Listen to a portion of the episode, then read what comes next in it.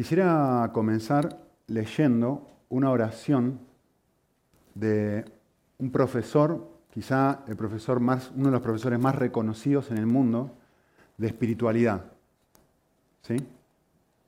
Eh, este hombre se dedica a enseñar sobre esto, ¿sí? sobre lo que hemos estado hablando en las últimas semanas. Y no solamente se dedica a hacer esto, sino probablemente es la persona más exitosa del mundo enseñando sobre esto. ¿sí? Y esta es una oración que él escribió, se la quiero leer. Espero que puedan sentirse identificados. Dice así. Querido Señor, no me cuesta mucho olvidarte.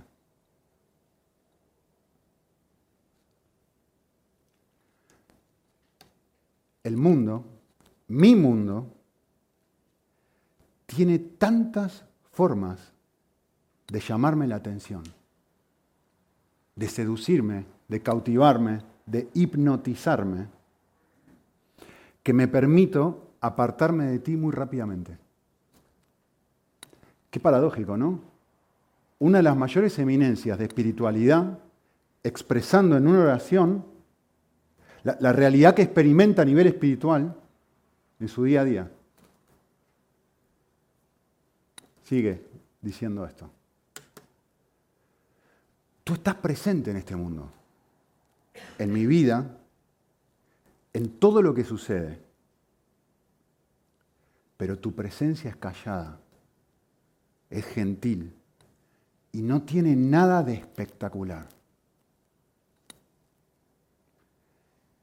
El silencio, la soledad, la oración callada, una conversación pacífica y la lectura de reflexión me ayudan a reconocer que tú estás conmigo, que me estás llamando, que me llamas, que me desafías y que por sobre todo me invitas a tu casa de paz y alegría. Qué, contraste, ¿no?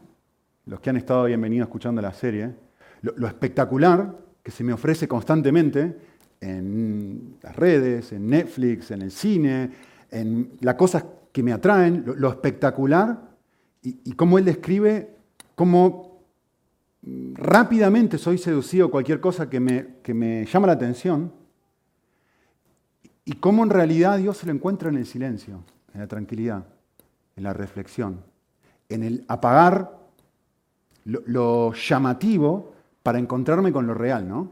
Que es Él. Sigue diciendo la cita.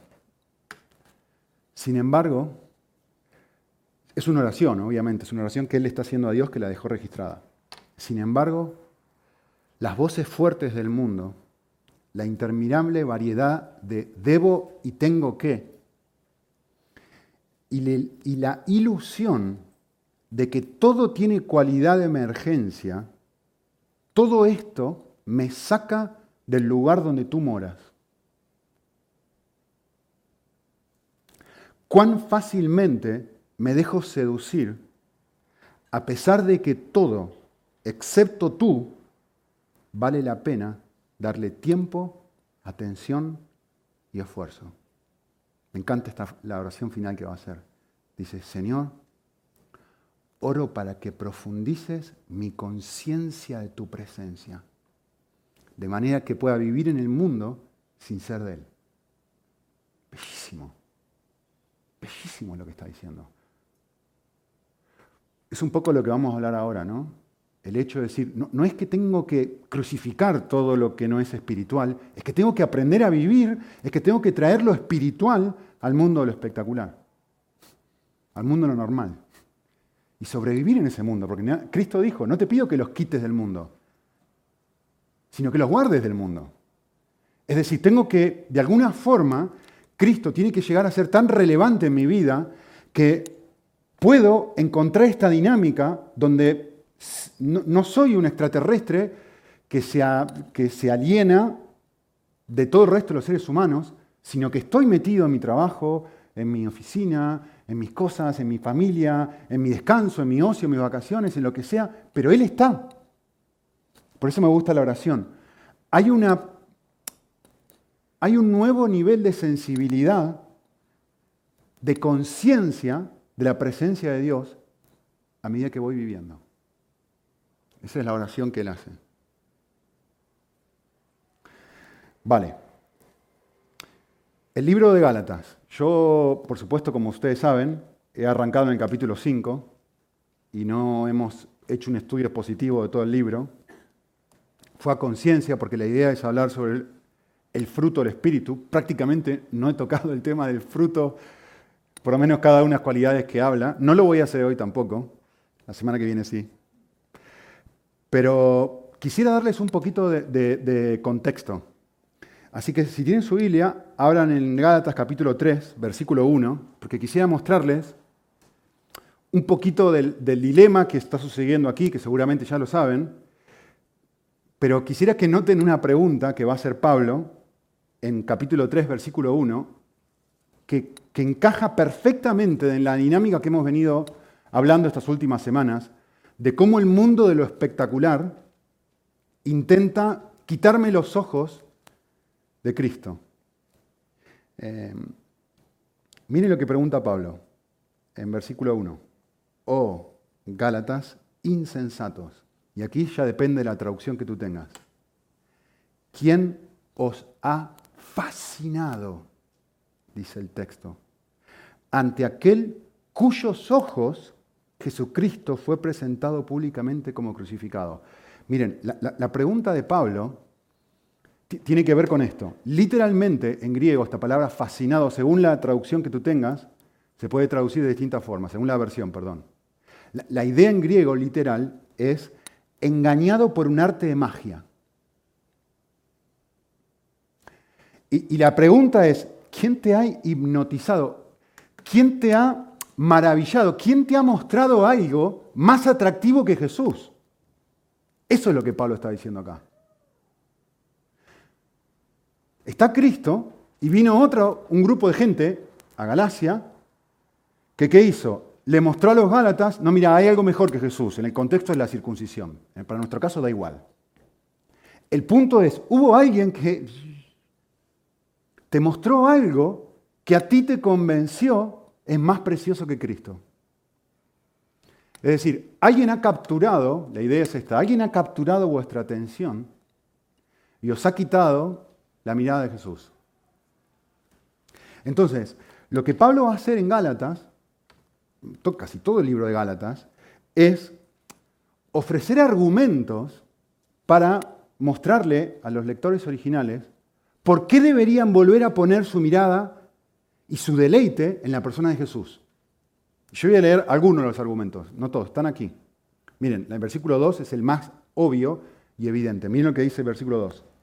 Gálatas 3.2. Esto es lo único que yo quiero averiguar de vosotros. A ver, voy a hacerles una pregunta para que piensen. ¿Sí? ¿Cuál es esa pregunta? ¿Recibisteis el Espíritu por las obras de la ley o por el oír por fe? ¿Qué, ¿Qué, es lo que está preguntando Pablo? Pablo está preguntando esto. Yo les quiero hacer una pregunta. ¿Cómo se produjo vuestra conversión? Piensen, vuelvan atrás y piensen, le está diciendo a ellos, ¿no? ¿Cómo, cómo se convirtieron ustedes? Y les da dos opciones, lean el versículo, le da dos opciones, le dice, miren, Está la opción de que ustedes hicieron algo para convertirse, o está la opción de que sucedió algo que ustedes no podían producir. El Espíritu Santo, Juan 3.3, ¿no? ¿Cómo puedo hacer yo para nacer de nuevo? No, Nicodemo, no entendiste. No, no, podés producir eso. Algo tiene que sucederte a ti. No es que tú tienes que hacer algo, es que algo tiene que sucederte a ti, que es distinto. Eso es la vida cristiana. Y, es llamativa la frase, y, acá me quiero frenar, porque la va a usar dos veces. Noten cómo él describe las dos opciones. La primera opción es haciendo algo, obra de la ley. La segunda opción es una frase muy, muy buena. Oír por fe. ¿Cómo llegaron a convertirse? por supuesto es una pregunta retórica. Y la respuesta a esa pregunta es esto.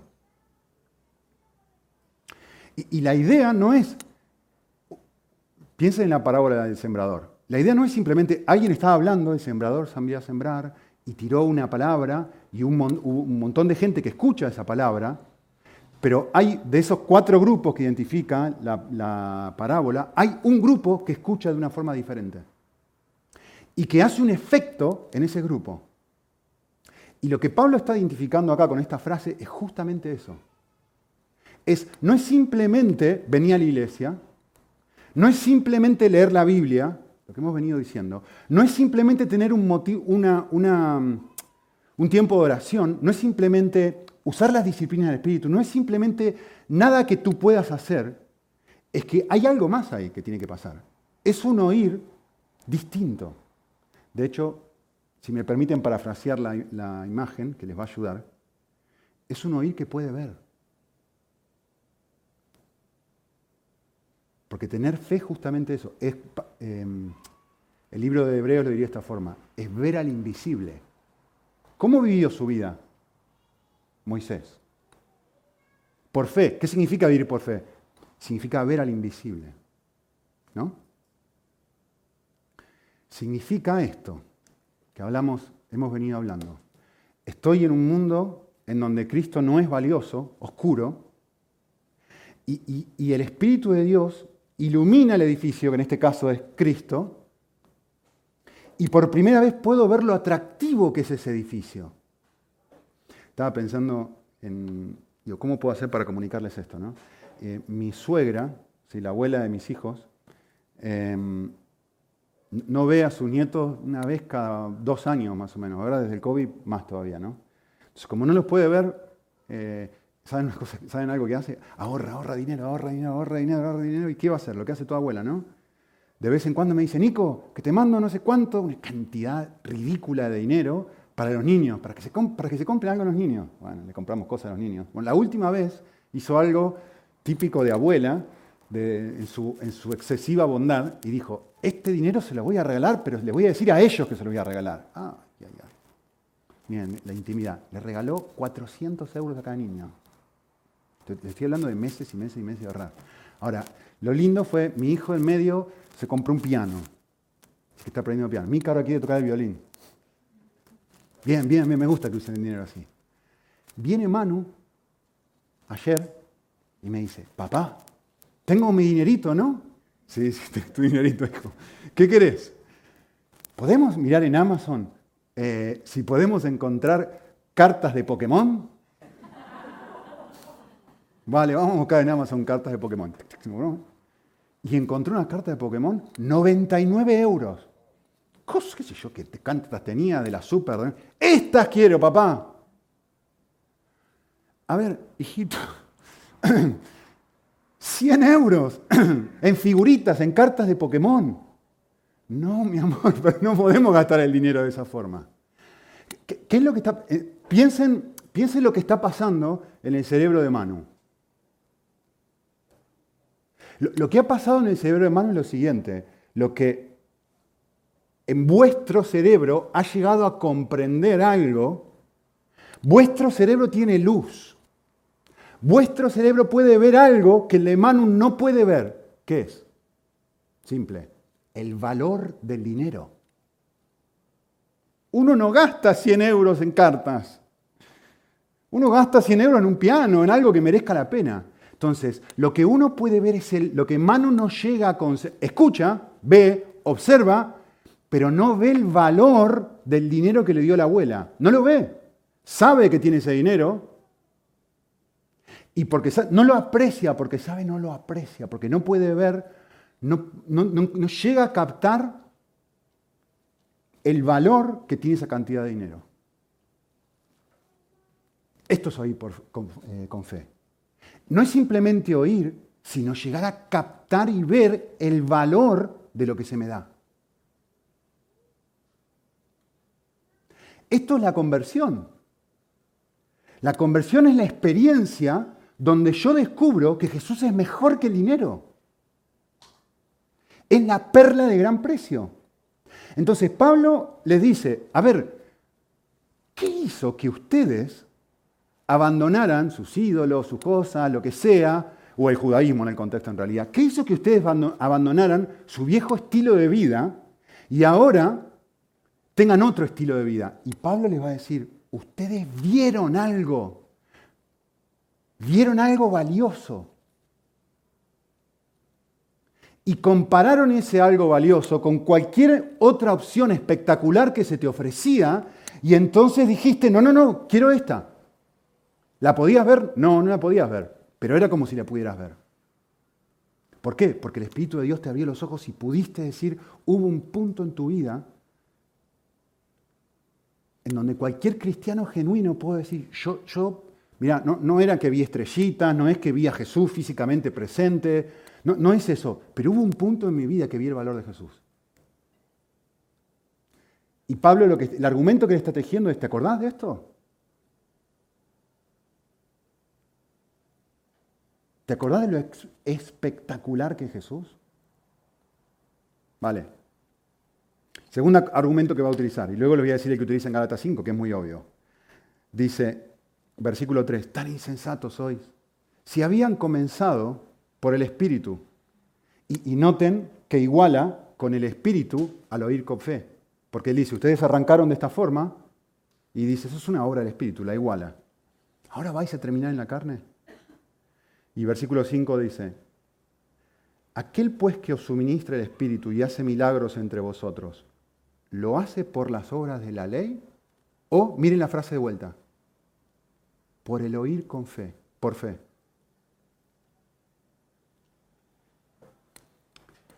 Pablo va a hacer esta pregunta y va a decir, ¿Cómo se producen los milagros? ¿Tú te portas bien y Dios actúa? Esa es la idea, ¿no?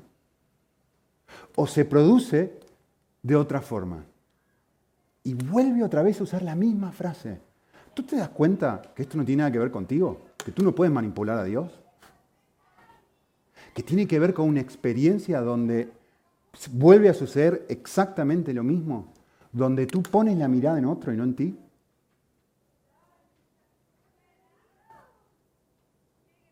esto no es como, como el de, ¿cómo se llama? Este de, Star Wars, que hace y sale poder. ¿No? El emperador. Es que tú pones la mirada en otro. Esto no lo hace un ser humano, este, esta clase de cosas, las hace Dios. ¿Sí? Vale, esto es un preámbulo. Vamos a Gálatas 5. En Gálatas 5, como esta gente está diciendo, está la hipnosis de algo que me está mostrando y está Cristo y estoy tentado a dejar de mirar a Jesús para empezar a mirar aquí. Y va a tejer el argumento de los argumentos. Y, lo que va a hacer Pablo en Gálatas 5, un poco hemos visto acerca de esto, va a apelar a un argumento de la evidencia empírica, de algo que se puede tocar. ¿Sí? Y va a decir esto, Pablo. Yo quiero hacerles ahora una pregunta. ¿Cómo se ve tu vida cuando te alejas de Jesús. Eso es lo que Pablo va a hacer en Gálatas 5. Y es una muy buena pregunta para que tú te hagas ahora mismo. ¿Cómo, pensá un momento, ¿cómo se ve tu vida cuando tú te alejas de Jesús? Y Pablo va a dar la respuesta a los, a Gálatas y les va a decir, miren, cuando tú dejas de encontrar deleite en Cristo, esto es lo que pasa. Lo que pasa es, comienzan, ¿cuál es el fruto de esto?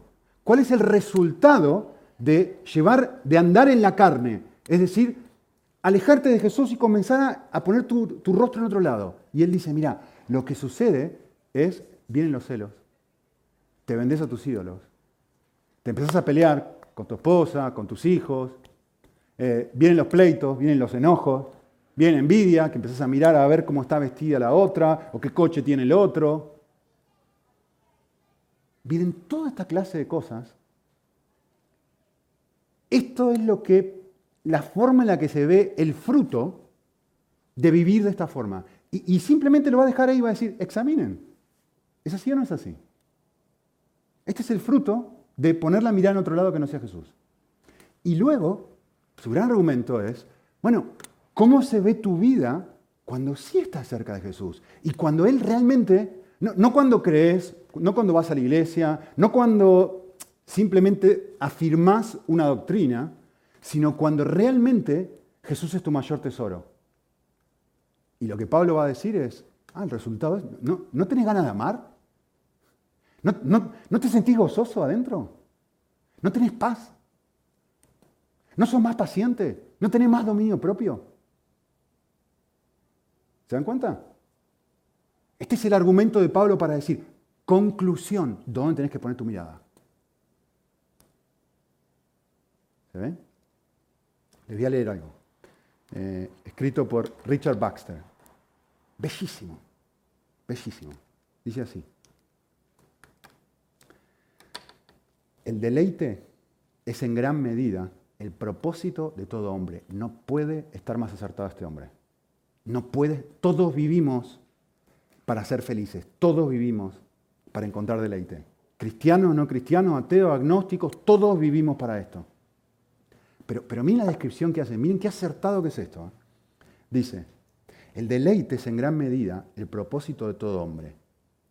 Su naturaleza misma, la naturaleza misma del hombre, lo lleva a desear. A tal punto, está buenísimo esto, ¿eh? que la clave para que un hombre llegue a ser bueno y feliz en la vida es entregar su corazón a aquellos deleites que son buenos y que hacen a los hombres felices. Y la clave para ser malo y miserable es entregarse a los deleites que convierten a los hombres en malos y los llevan a la miseria. Ahora la pregunta del millón, ¿por qué buscar a Dios? ¿Por qué nos acercamos a Él? ¿Por qué ponemos la mirada en Él? Porque Él es el mayor de los deleites. Y como consecuencia de que Él es el mayor de los deleites, cuando lo busco a Él, llego a ser la persona que tanto deseo ser.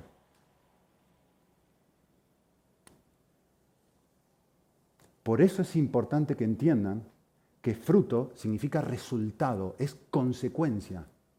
No, es algo, no es que yo me obligo a tener más amor. No es que yo me esfuerzo por ser más paciente. No es que yo intento tener más dominio propio. Eso es una consecuencia de que estoy buscando el deleite en el lugar correcto. Y cuando hago eso, el resultado, el fruto de eso, es amor, gozo, paz, paciencia, dignidad, mansedumbre, dominio propio. Es una consecuencia. ¿Ven la diferencia? El enfoque no está en lo que yo hago, el enfoque está en el oír con fe. Me expongo a la verdad de Dios y respondo a esa verdad de una forma que me impacta, a, través de la cual yo veo el valor de la verdad.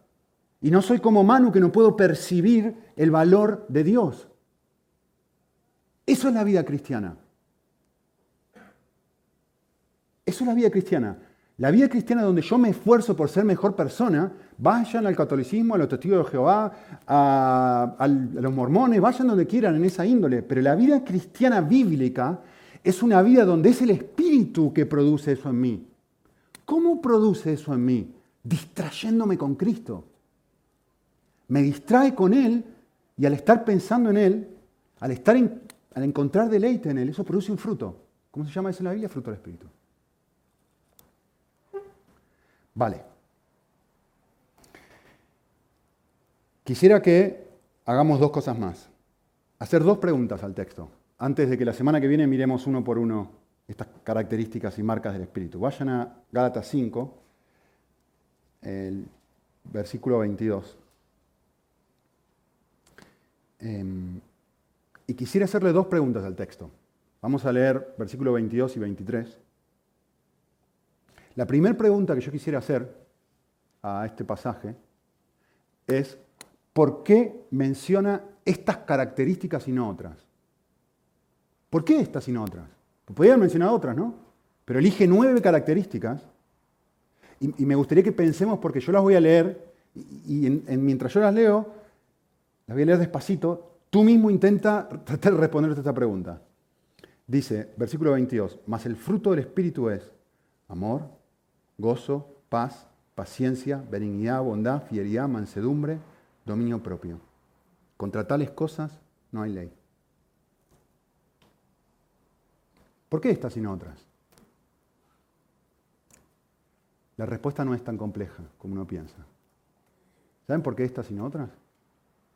Porque si lo meditas un segundo y lo meditas bien y le quitas la hojarasca a tu vida, le quitas todas las cosas que eh, no tienen peso, valor real, te vas a dar cuenta de una cosa.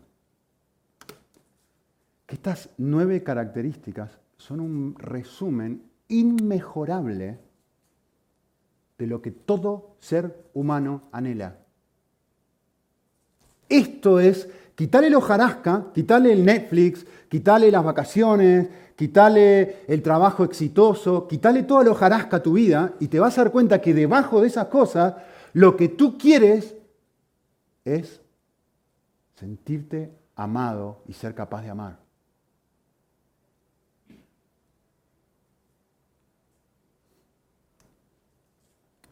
Esto es lo que todos realmente queremos. Miren, le dije la semana pasada, uno va a, Marbella, a Puerto Banús, y ve un, un hombre con un Rolls Royce descapotable y va conduciendo ahí por el puerto. ¿Qué quiere? Quitarle el hojarasca, quitarle el, el Rolls Royce, quitarle que tiene una Lacoste aquí, un polo Lacoste. ¿Qué quiere con eso? ¿Qué es lo que quiere? Quiere sentirse amado. Quiere sentirse valorado, quiere sentirse alguien. Eso es lo que quiere y por eso conduce y por eso tiene ese coche. ¿Se acuerdan lo que, lo que le mostré de Cristiano Ronaldo, ¿no? mirando sus propios goles? ¿Qué es lo que quiere? Quitarle lo jarasca, quitarle lo externo. ¿Qué es lo que quiere al hacer eso? Gozo. Quiere sentir gozo adentro y usa eso para sentir gozo. ¿Qué es lo que tú quieres cuando vas al gimnasio?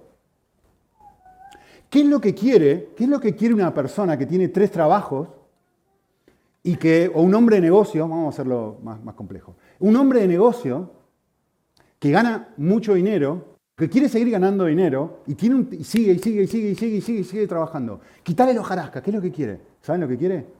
Una cuenta bancaria que llegue a X miles o millones, lo que sea. ¿Pero por qué quiere eso? Bueno, pueden haber muchas razones, pero le voy a dar una de ellas. Sentirse seguro. Paz quiere. Quiere paz. Y el no o una persona que no, tiene un trabajo, que no llega a darle lo que necesita para los niños. ¿Qué quiere? ¿Qué quiere? Dejar de estar ansioso. Paz. Amor gozo, paz. Pregunta si esto, si yo estoy equivocado. Pregunta, pregunta. Si estás casado, casi todo lo que estamos acá, o si tenés niños, ¿qué es lo que tú más necesitas para tener un matrimonio feliz o para ser un buen padre? Mira, te lo voy a decir. Paciencia. dominio propio.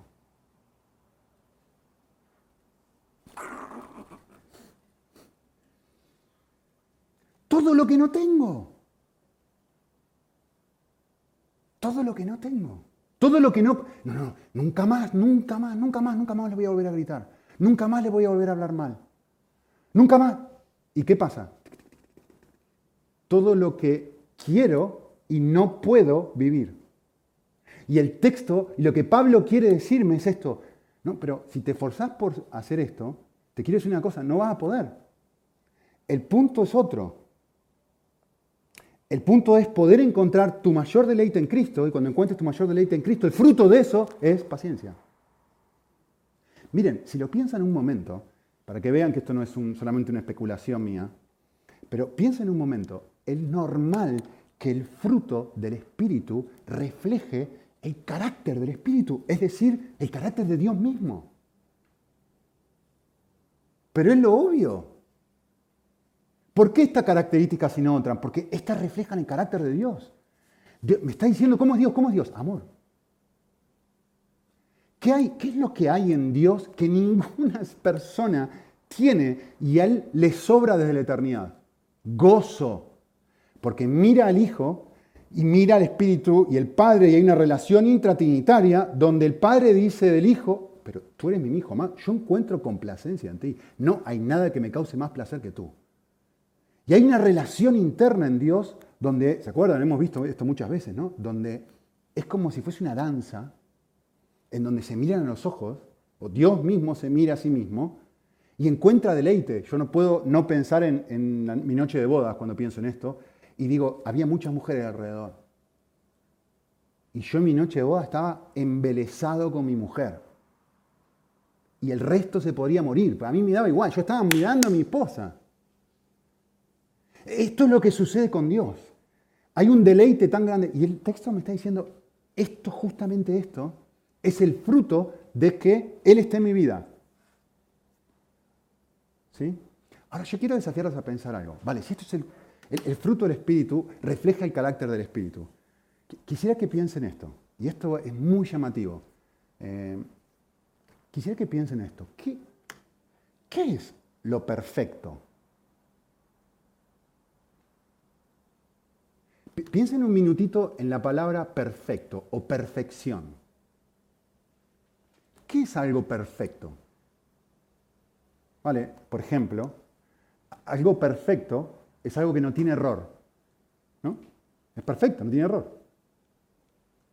Algo perfecto es algo insuperable, que no, no, se puede, no se puede mejorar. Es inmejorable. ¿sí? Todos entendemos la idea de lo perfecto. Ahora el desafío. Desafío. Piensen en algo perfecto. Trata de traer a tu mente algo perfecto. Casi que pongo un iPhone ahí. Porque cuando salieron los iPhones, yo todavía me acuerdo, uno pensó, esto es perfecto, es fabuloso. Y, estaba buscando y les iba a decir, no, pero el último iPhone 5, y me di cuenta de que ya vamos por el iPhone 12. Mejora tras mejora tras mejora. ¿Es mejor o no es mejor el iPhone 12 que el iPhone 5? ¿Es mejor o no es mejor que el iPhone 2? ¿Por qué? Porque no existe lo perfecto.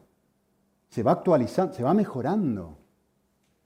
Se va mejorando. Me acuerdo cuando salió WhatsApp y yo decía, qué bueno que está, puedo mandar textos por todo el mundo y no pagar nada, está fantástico.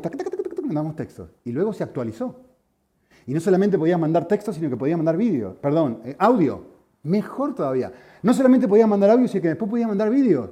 No solamente podía mandar vídeos, se va actualizando. Miren, después podés tener una conversación telefónica. Ahora estoy hablando con medio mundo por WhatsApp y no me cuesta un céntimo. Fabuloso. Se va actualizando, se va mejorando. No, no podemos pensar en lo perfecto. No podemos pensar en un objeto perfecto. La casa de tus sueños se puede mejorar. Tu coche, yo me acuerdo, todos acá se van a acordar de esto, porque la mayoría peinan canas. Yo me acuerdo cuando en los coches no había aire acondicionado. Yo me acuerdo. ¿Y qué pasó? Se mejoró, se actualizó. ¿no? La casa se puede mejorar, la ropa se puede mejorar, todo se puede mejorar. ¿Qué es lo perfecto? Es lo mejorable. Ahora quiero que pienses esto. Todo se puede mejorar y todo se puede actualizar. Lo único que no se puede mejorar es Dios. No puede ser un upgrade de Dios. No, hay un punto donde tú puedes decir, esto le vamos a mejorar su perfección. Pero lo que sí podemos hacer es actualizar o mejorar nuestra vista para verle. Perdón. Eso sí podemos hacer. Y esa es la tarea del Espíritu Santo. Es actualizar hacer un upgrade de nuestra vista, Efesios 1, Efesios 3, iluminar los ojos de nuestro corazón para que podamos ver a Dios por el valor que Dios realmente tiene. Es explicarle a Manuel el valor que tiene 100 euros. Que uno no puede gastar 100 euros en figuritas, en cartas. Hay que actualizar la comprensión de Manuel del valor que esto tiene. Lo mismo sucede con nosotros. Me gusta, Piper tiene una ilustración que me encanta. Él dice, hay dos formas de magnificar algo. Y él dice, una forma es utilizar un microscopio. Piensen, ¿qué es lo que hace un microscopio? Un microscopio toma, eh, toma algo minúsculo, ínfimo, súper recontra pequeño, y lo magnifica a través de los lentes haciéndolo grande, es decir, lo hace algo que, que ese elemento no es. ¿Qué es lo que cambia? ¿Cambia el elemento? Lo que cambia es tu vista. Algo que, no, que es pequeñito, pequeñito, pequeñito, ahora porque lo estás viendo con estos lentes, es muy grande. Pero él dice, un momento, hay otra forma de magnificar las cosas. Y, y él dice, están los telescopios. ¿Qué es lo que hacen los telescopios? Los telescopios hacen casi el proceso inverso. Los telescopios toman un elemento que es extremadamente grande, extremadamente grande, muchísimo más grande de lo que tú te puedas imaginar, pero que tú lo percibes pequeño. O sea, tú miras la luna y dices, mi hijo hace así, se pone, qué chiquitita que es la luna, dice papá. O sea, a tus ojos la luna es pequeña, las estrellas son un puntito, son extremadamente pequeñas. Entonces, ¿qué es lo que hace el telescopio? Te permite magnifica el elemento delante de tus ojos, no haciendo algo pequeño o grande, haciendo algo grande lo suficientemente, haciendo algo que, que tú ves pequeño, lo suficientemente grande como para que lo veas por un tamaño más parecido a lo que realmente es. Eso es lo que hace el Espíritu de Dios. El Espíritu de Dios no toma algo pequeño y te lo hace grande. El Espíritu de Dios toma algo que no vas a poder comprender jamás, pero que tú lo ves pequeño y te lo muestra de una forma cada vez más grande, cada vez más grande, cada vez más grande. Pero no es porque Dios se va haciendo más grande, es porque tu vista se va haciendo más grande. ¿Te das cuenta que lo que hacen los espectáculos es exactamente al revés? Te muestran algo sin valor y te lo agrandan para que lo mires. Muy bien. ¿Por qué menciono estas características y no otras? Porque representan a Dios, representan todo lo que nosotros queremos. Segunda y pregunta final. La pregunta es esta. ¿Por qué, miren el versículo 22, habla de el fruto del Espíritu y no los frutos del Espíritu son. ¿Por qué dice en singular el fruto del Espíritu? Y luego da nueve características, que es un error gramatical. ¿Se equivocó Pablo? ¿O lo hizo de forma intencional? Porque es el fruto del Espíritu y no los frutos del Espíritu. La, la, pregunta, esta pregunta se responde con otra pregunta. Y la pregunta es esta. ¿Puede una persona no cristiana mostrar evidencias de estas cualidades sin el Espíritu de Dios? No respondan rápido, no quiero que respondan de hecho, quiero que lo piensen. Y de forma honesta quiero que lo piensen. ¿Puede una persona no cristiana mostrar evidencias de estas cualidades sin el Espíritu de Dios? Porque supuestamente es un fruto del Espíritu. Respuesta correcta, por supuesto que pueden. Claro que pueden. Ninguna de estas características es exclusiva de los cristianos. Yo les pregunto, ¿una madre no ama a su hijo? ¿Una madre no cristiana no ama a su hijo? ¿No haría su vida por su hijo como lo harías tú? ¿No conocen personas pacientes que no sean creyentes? ¿No conocen personas que tienen dominio propio que no sean creyentes? Por supuesto que las hay. Claro que las hay. Podría ir mencionando cada una de estas cosas. Vale. Es de leer una cita de MacArthur, está muy buena. Dice así, lo más importante que debe recordarse del tema, de esto, ¿no? Es que no se trata de múltiples características espirituales, sino de un solo fruto cuyas propiedades son inseparables entre sí. Esas características no se pueden producir ni manifestar de manera aislada. Acá está la clave. La razón por la cual habla en singular es porque cuando el Espíritu realmente está haciendo algo en tu vida, todas se expresan a la vez. No una, sino todas a la vez. Cuando el Espíritu te está dominando, hay un cambio integral, no una expresión parcial de alguna de esas cualidades. Porque hay gente que puede mostrar alguna de esas cualidades, por su personalidad, por su temperamento, por su forma de ser. Lo que no podemos hacer es mostrar el fruto del Espíritu todo junto. ¿Se entiende? Porque el fruto del Espíritu es un cambio a nivel corazón, no es un cambio de conducta. Es una transformación de lo que me causa placer. Ahora encuentro deleite en Cristo y como encuentro deleite en Cristo, entonces todo mi corazón cambia sus deleites. Y se produce una expresión en todo. ¿Sí? Como hay un nuevo deseo de vida, Cristo, hay una nueva forma de vida similar a la de ese deseo de vida. Dice medio trabalenguas. A mí me gusta expresarlo de esta forma. Em, lo voy a decir de forma negativa. Una característica clave del fruto del Espíritu es que llegas a ser más de lo que no eres. Hay un libro que se escribió que me ayuda en la ilustración. ¿Qué quiero decir con esto? Hay un libro que se escribió sobre matrimonio, que me parece que era Gary Chapman, autor, sí. Que, el libro se llama Los cinco lenguajes del amor. Algunos lo habrán leído. Y él habla de distintas formas de mostrar amor. Eh, con palabras, con regalos, sirviendo, pasando tiempo de calidad, en fin, y otra que me olvido por ahí. Da igual. Y es muy llamativo por supuesto no son cuestiones bíblicas lo que está escribiendo, pero ayuda por ahí a identificar, a ver, ¿cuál es mi forma normal de amar a los demás? Es muy llamativo cuando uno mira esto como ejemplo, que cuando uno tiene un ataque de cristianismo, o tiene un ataque de espiritualidad, o tiene un ataque de bondad, por decirlo de esta forma, ¿qué es lo que hace cuando quiere mostrar amor a su pareja o a otra persona o a alguien en el trabajo o lo que sea? ¿Saben lo que hace? lo que normalmente hace es hacer algo que se corresponde con su forma normal de amar. Es decir, yo soy una persona, a mí me encanta afirmar a la gente, dar palabra de afirmación. Entonces, si yo quiero decir algo, quiero amar a alguien, te digo algo lindo. Entonces, si me agarro un ataque de amor humano, que a todos nos pasa, vemos una película que nos conmueve, que sea, ¿qué es lo que voy a hacer? Voy a decirle algo bonito a mi mujer.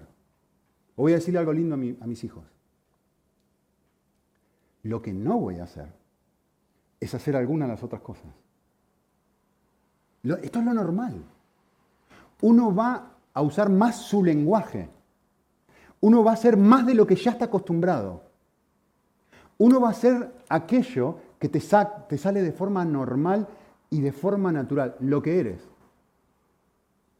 ¿Me explico? Cuando el Espíritu está obrando en ti, puedes hacer algo que no eres. Ahí está la diferencia. Ejemplo simple. Una persona que tiene mucho temor.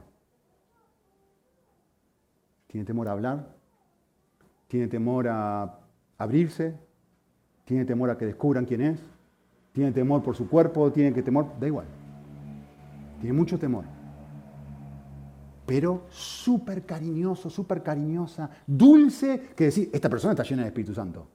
Pero la realidad es, ¿no? Es su personalidad, su forma de ser es así. Es súper dulce, súper agradable, paciente, maravillosa, genial. Eso es algo humano, no es una evidencia del fruto del Espíritu para esta persona en particular. ¿Qué es sobrenatural o una evidencia de que el Espíritu está transformando a esa persona? Ahora esa persona es valiente y tiene dominio propio y puede hacer cosas que de forma normal no podría hacer. ¿Por qué? Porque su mayor ya se quitó la mirada de sí mismo, no se está mirando a sí mismo, está mirando a Cristo. Y dice, ¿sabes qué? Ahora sí puedo, puedo por amor a Cristo. No está pensando en sí mismo. Entonces, sus temores se evaden, se van. No, no es un estado, nadie vive así, ¿eh? Pero en la medida que estoy distraído con Cristo, puedo ser alguien que no soy. Y por eso es un resultado, no es algo que yo logro, es un fruto. ¿Lo ven? No, no es incrementar tus fortalezas, es que se desarrolle una persona que se parece a Dios. Eso es el fruto del Espíritu, por eso es el fruto. Porque esta persona sin Cristo seguiría siendo dulce, amorosa, tierna, papá, papá, papá, papá. Pero ahora con Dios tiene algo que antes no tenía. Ahora es valiente. Ahora te puede decir las cosas a la cara. Ahora ya no tiene miedo. Ahora es libre. Podría poner otros ejemplos. Otra razón por la cual el fruto está en singular y no en plural es esta. Es porque cuando uno realmente está viendo, el Espíritu está apuntando en tu dirección en la persona de Cristo. ¿Saben qué sucede? De repente el corazón encuentra lo que tanto estaba buscando. Amor, gozo, paz, paciencia. Cuando realmente estoy en Cristo, lo que estaba buscando lejos de Él, lo encuentro. Y producto de eso, ahora puedo amar. Ahora puedo ser paciente. Ahora puedo tener dominio propio. Ya tengo lo que necesito.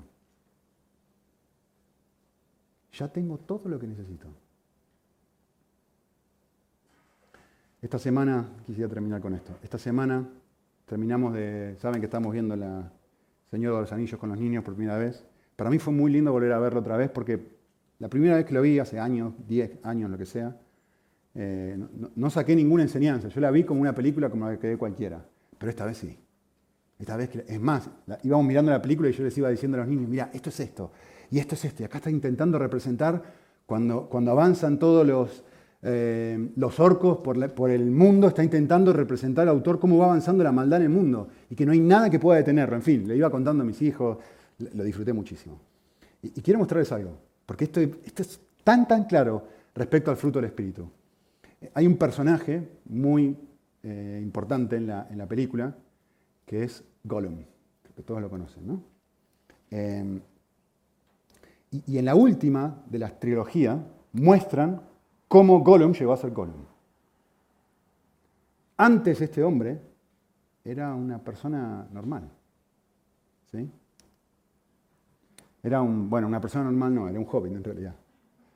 Ahí lo tienen. ¿Qué pasó? ¿Qué le pasó a este hombre? Un día estaban pescando súper feliz con su mejor amigo, creo que es su mejor amigo, su hermano, no me acuerdo. Estaban pescando y pasándola súper bien. Uno, vieron cuando la película te muestra la, música dulce, que todo está perfecto, está fantástico. Y este hombre resulta que, me voy a alargar la historia, encuentran el famoso anillo. ¿Sí? Y lo primero que sucede cuando encuentra el anillo, que obviamente habla de cómo, cómo, qué es lo que hace la idolatría en nuestra vida cuando amamos algo de una forma desmedida, ¿no? Lo primero que pasa es se obsesionan, los dos. Se obsesionan con el anillo.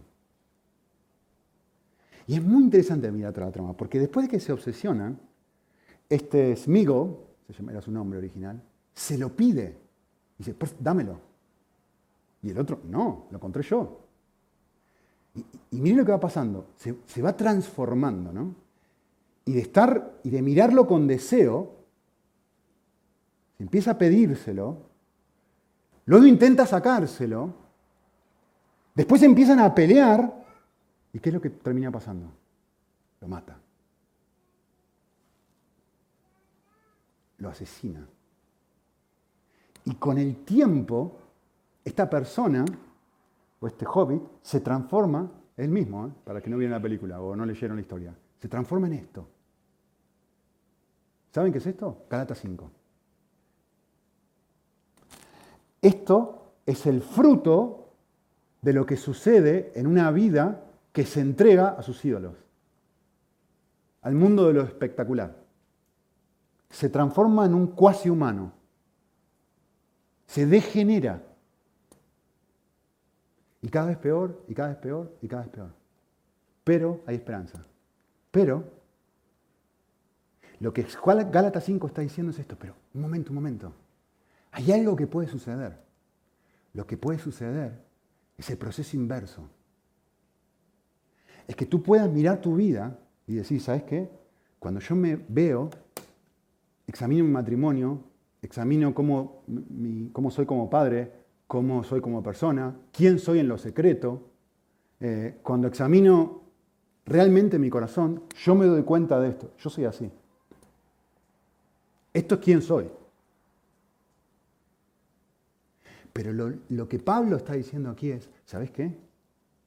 Si te acercas a Cristo, lo que puede suceder es el efecto opuesto. Como decía Kierkegaard, creo que fue. Él decía esto. Él decía, con la ayuda de Dios seré yo mismo. Puedes llegar a ser una clase de persona diferente, que tiene amor, que tiene gozo, que tiene paz, que tiene paciencia, que tiene benignidad, que tiene bondad, que tiene mansedumbre, que tiene dominio propio. Puedes llegar a ser otra clase de persona que ahora no eres. Termino con una cita. Dice así.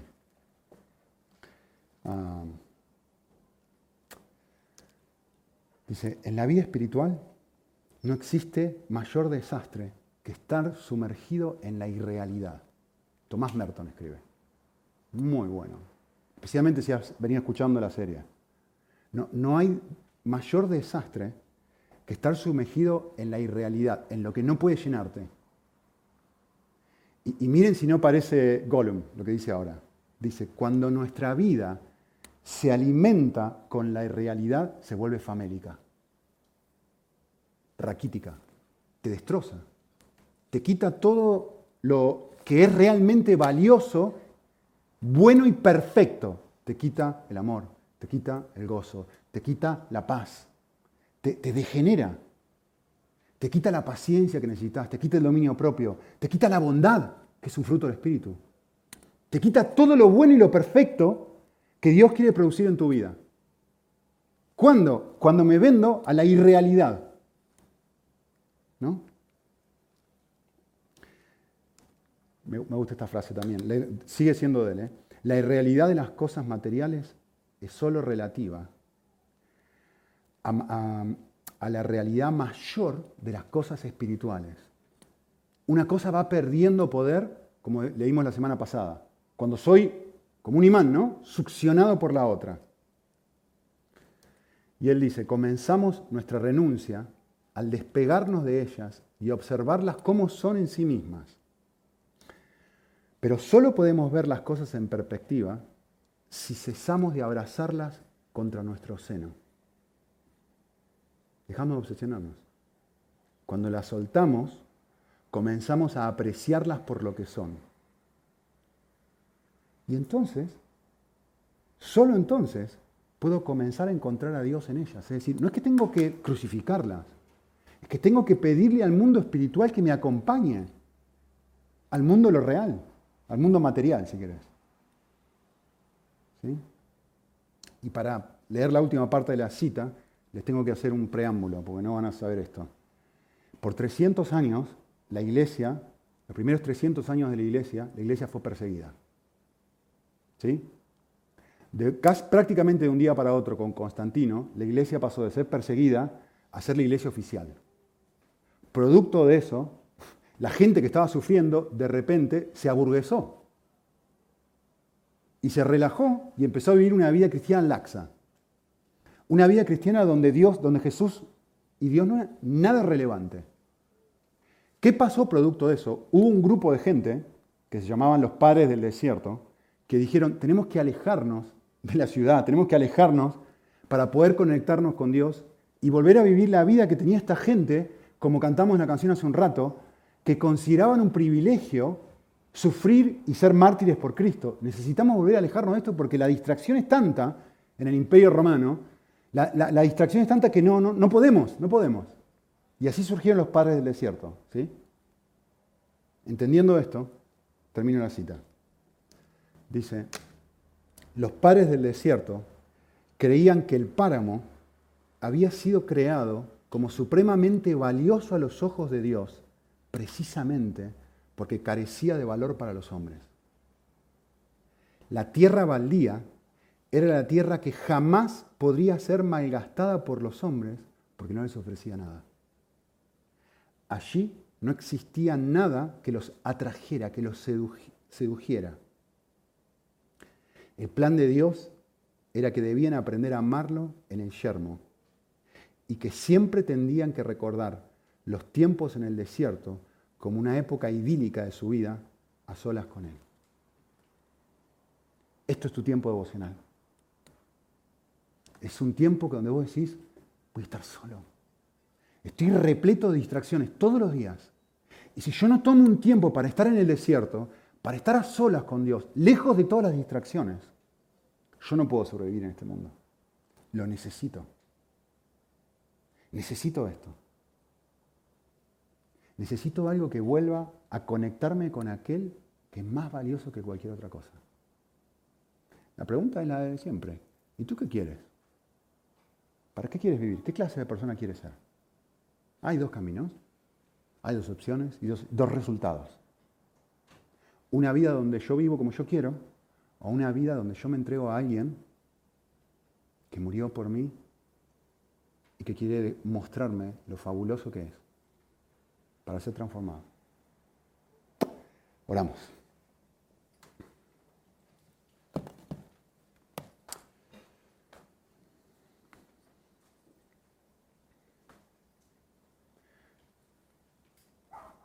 Señor, miramos la hojarasca y la verdad es que amamos más la hojarasca eh, que a ti, que al edificio, que tu persona. Somos como la primera oración que leí. Qué fácil nos distraemos. Yo reconozco esto, Señor, me dejo seducir por cualquier cosa. Y cuando se me ofrece un océano, me conformo con el barro. Eh, gracias por seguir persiguiéndome, gracias por seguir persiguiéndonos. Gracias porque tu espíritu no se da por vencido. Abre los ojos de nuestro corazón, sedúcenos una vez más. Lo que realmente queremos es lo que tú ofreces, Señor. Una vida con amor, con gozo, con paz. Eh, pero sabemos que es un resultado de caminar cerca tuyo. Así que ayúdanos eh, a encontrar en ti todo lo que estamos buscando lejos de ti. En Cristo Jesús. Amén.